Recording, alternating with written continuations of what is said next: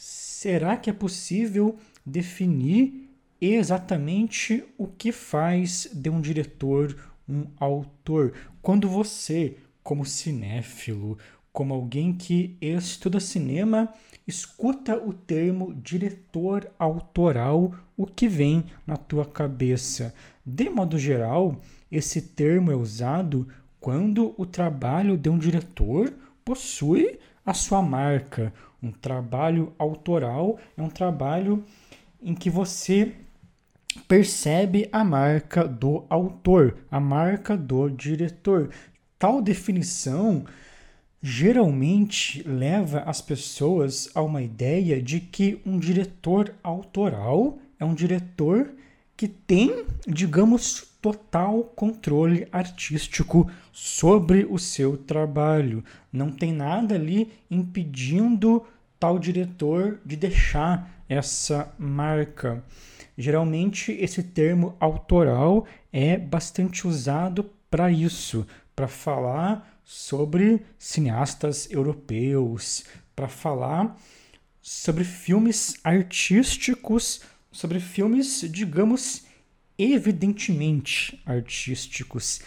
Essa definição até faz sentido, mas ela é também um pouco limitadora. Seguindo esse pensamento, alguém pode afirmar que, por exemplo, um trabalho do Dreyer é mais autoral do que, digamos, um western do John Ford, já que o Dreyer possui essa marca artística mais evidente, enquanto que o Ford querendo ou não, estava ali inserido em uma indústria norte-americana de cinema. Porém, isso não é verdade. Eu comentei já sobre alguns filmes do Ford aqui no curso.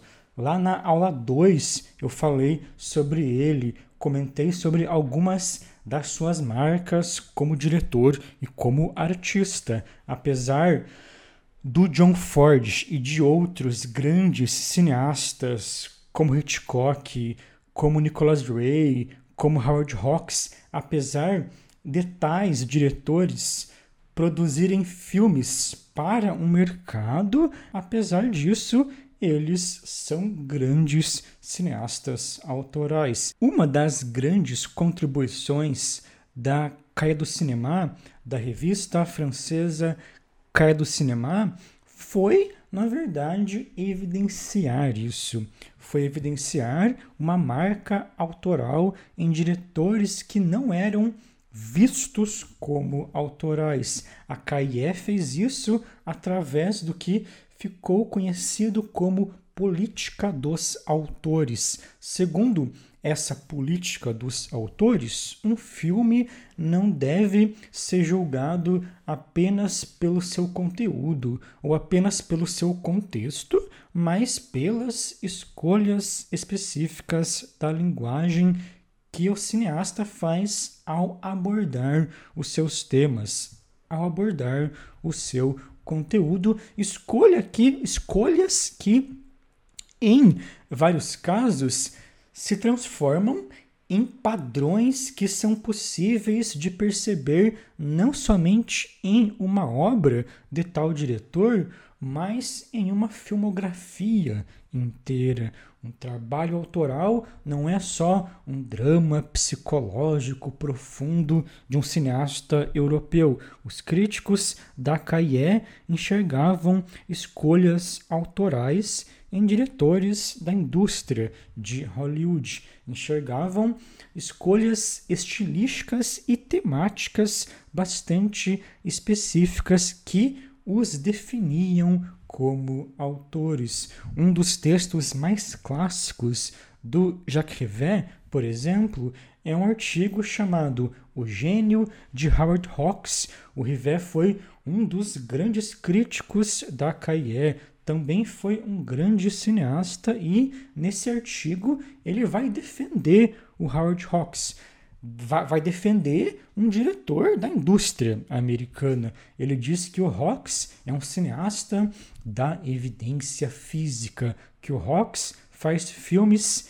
em que os personagens respondem muito diretamente a estímulos, que o Hawks possui um cinema em que a representação da humanidade é muito crua, um cinema em que um gesto humano é sempre muito marcante, um cinema em que os personagens se expressam mais por ações do que por sentimentos. Ele disse que o Hawks vai fundir muito bem ação e moral. Ele diz que a evidência é a marca do gênio de Hawks. Inclusive, essa frase vai se tornar bastante icônica. E de fato, as ações nos filmes do Hawks são sempre muito evidentes. Uma ação, um gesto não funciona como um mero subtexto para algo. Ela é a sua própria evidência, ela é muito literal.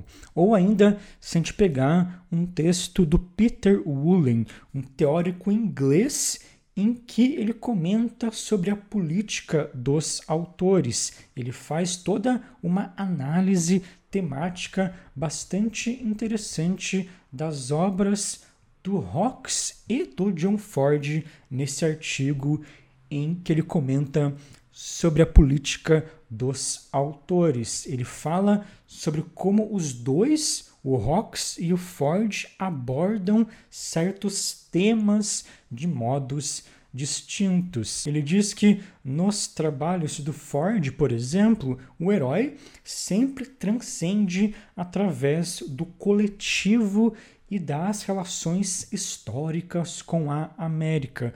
O Ford possui um cuidado bastante específico ao filmar cenas domésticas, ao filmar cenas de uma comunhão coletiva e familiar que simboliza uma espécie de ideal daquela comunidade, daquela nação, enquanto que no caso do Hawks, o herói também transcende através da relação com o coletivo, mas não possui a dimensão histórica ou familiar do Ford. No caso do Hawks, os personagens geralmente se fecham ali em um grupo masculino e a maior emoção humana para eles é essa camaradagem. As mulheres nos filmes do Hawks geralmente têm dificuldade de se infiltrar nesses grupos. Nos trabalhos do Ford, a morte é solenizada, a morte possui um peso muito grande, enquanto que nos filmes do Rocks a morte é uma espécie de rotina, é algo até efêmero. O Peter Woolen traça diferenças bem pontuais no modo em que tais cineastas abordam esses temas, no modo em que eles escolhem esses temas, modo como eles mostram uma cena de morte já vai dizer algo sobre eles. O modo como eles mostram um homem se relacionando com uma mulher e com a sua família já vai deixar algo claro. Mesmo o modo como o Rox escolhe os seus projetos define um pouco a sua marca autoral, enquanto que nos dramas do Rox os homens são fechados, são pessoas que dominam a natureza, que caçam, que tem uma relação mais ativa com o mundo, enquanto no drama os homens são assim, nas comédias eles são tímidos e são até dominados por mulheres. Nas comédias, os homens são, em certo aspecto, humilhados. Até uma das marcas autorais do Rocks é redefinir um pouco essa abordagem entre masculino e feminino através dos gêneros do drama e da comédia. O Peter Woolen